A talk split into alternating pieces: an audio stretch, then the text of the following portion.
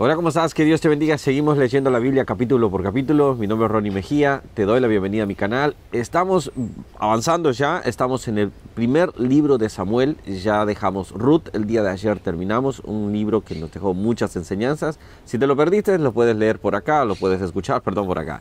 La dinámica que estamos teniendo es poder que tú leas el capítulo completo, tú puedas eh, eh, así estar leyéndolo también de tu propia Biblia, marcando tu Biblia, y de esa manera así vamos aprendiendo juntos. Si bien no voy a poder tocar todos los versículos, pero sí vamos a tocar uno de ellos en los cual esperamos que Dios hable a nuestras vidas. Este capítulo trata prácticamente, o este libro vamos a empezar diciendo, trata de tres historias muy importantes. La historia de Samuel, la historia de Saúl y la historia de David. Este libro se trata de estos tres personajes importantísimos. Al principio, si vamos al, contexto en el cual está este libro escrito, es en los años, vamos a decir así, 1100 eh, o sí, 1100, 1200 antes de Cristo al 1100 o 1000, por ejemplo, estaría en ese contexto prácticamente de años. Ahora bien, si vemos, estamos dejando ya el, el tiempo de los jueces, Elí sería el último vamos a decir así, eh, o Samuel sería el último profeta eh, en ese aspecto de tema de jueces, porque ya después viene la monarquía. Pero eso ya vamos a ir avanzando y lo vamos a ir estudiando. Pero para que podamos entender este libro, estamos todavía dejando ese tiempo oscuro, ese tiempo de pocas luces, vamos a decir así. Digo pocas luces porque muchas veces estaban más en pecado que en la comunión con Dios. Entonces es algo que que hoy por hoy si lo vemos prácticamente hasta está sucediendo en la iglesia mucho, de que las personas más allá de que conocen a Dios, pero no están teniendo una relación profunda con Dios. Y eso es lo que Dios desea, tener una relación profunda, poder ser nuestro Salvador, poder darnos perdón a nuestros pecados. Pero tenemos que entrar, no solamente conocer. Si se recuerdan, en jueces era el tiempo de lo que cada uno hacía lo que bien les parecía. Entonces, cuando dejamos este tiempo vamos a ver que Dios también igual sigue avanzando en su plan. Y este plan era poder utilizar al joven y después gran profeta Samuel.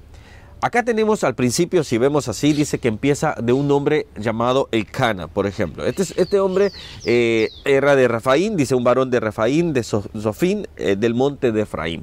Entonces, vemos que lo principio que, que podemos leer dice que tenía dos mujeres.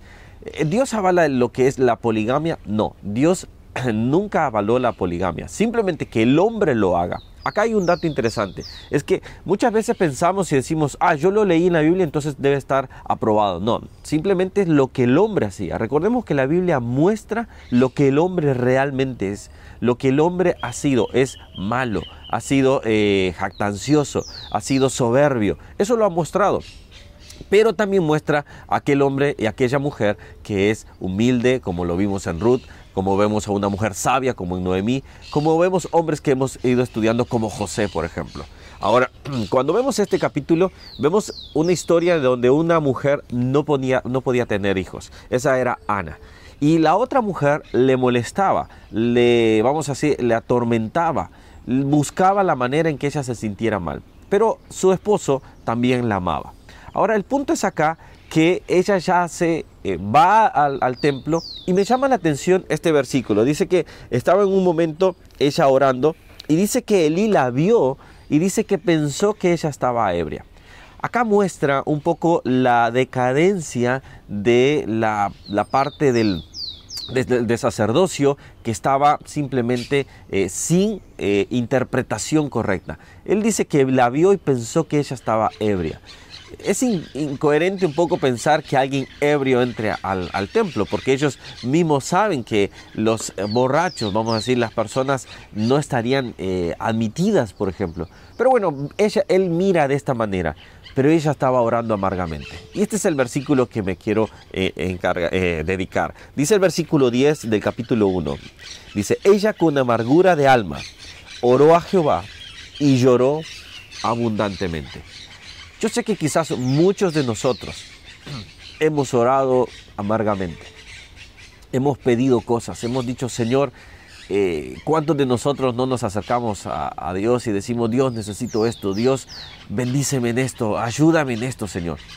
Pero cuando oramos correctamente, hay, oraciones correctas y hay oraciones incorrectas. Eh, hay un versículo en el, Nuevo Testamento que dice, eh, ustedes no reciben porque piden mal, piden para sus deleites.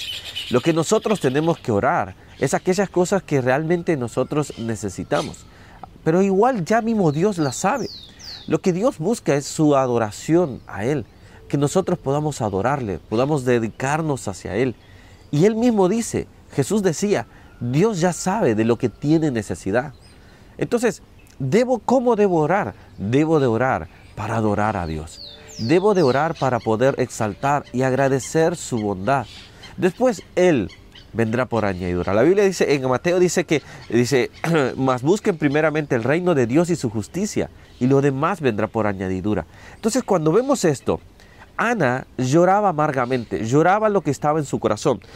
Esto me recuerda al Salmo 5.1 que dice, escucha, oh Jehová, mis palabras, considera mi gemir. Entonces, ¿cómo nosotros podemos venir a Dios y decir, Dios, escúchame? Necesito que escuches. Quizás tú puedes decir, he orado muchas veces, sigo orando y no veo respuesta de Dios. Sigue orando. Simplemente síguele diciendo a Dios, Dios, yo te necesito escucha mi gemir. Hay que tener algo claro. Muchas veces queremos que se haga nuestra voluntad, pero Jesús nos enseñó, Padre nuestro, hágase tu voluntad, así como en la tierra como en el cielo. Quizás muchas veces estamos orando queriendo que solo sea nuestra voluntad, pero Dios tiene un propósito aun cuando no lo entendamos. Con esto quiero decir lo siguiente. ¿Dios puede responder tu oración? Claro que sí. Dios puede no responder también. Es posible que muchas veces la respuesta de Dios sea, eh, sea aún, aún no es el tiempo, o quizás sea no. Sea cual sea la respuesta de Dios, tú sigue adorándole, tú sigue agradeciendo a Dios, tú sigue orando y diciendo, Señor, hágase tu voluntad. Muchas veces hemos orado de esa manera. Pero créeme que Dios sigue escuchando atentamente. Él no se ha olvidado de ti. Y sea cual sea tu oración, no sé qué estás orando en este momento. Sé que hay muchas personas de muchos países que nos, están viendo y de algunos están pasando cosas muy terribles. Yo solo te quiero decir que tu fe no esté basada en la respuesta del Señor, que tu fe esté basada en que Cristo Jesús es tu Salvador en que tú le sigues y le amas porque tú has visto el favor de Él, porque tú has visto la salvación de Él. ¿Sabes? Esto es importante, que nuestra fe no esté basada en lo que creemos, en lo que nosotros, perdón, en lo que nosotros esperamos nada más, sino en lo que Dios está haciendo en nuestra vida. Y eso es la salvación. Sigue confiando en Dios. No te detengas, sigue adelante. Bueno, vamos a seguir avanzando. Este es el primer capítulo de Samuel. Es el libro que nos va mostrando estas tres personas importantes. Ahora vamos a empezar a estudiar la vida de Samuel y bueno, entramos más de lleno y algunos otros detalles que vamos a ir viendo. Que Dios te bendiga, mi nombre es Ronnie Mejía y si no te has suscrito a este canal, recuerda, hacemos eh, devocionales de lunes a viernes y estamos viendo la Biblia capítulo por capítulo. Vamos encontrando esas lecciones que Dios tiene para nuestra vida. Que Dios te bendiga y bueno, suscríbete acá, acá y acá más videos. Que Dios esté bendiciendo tu vida.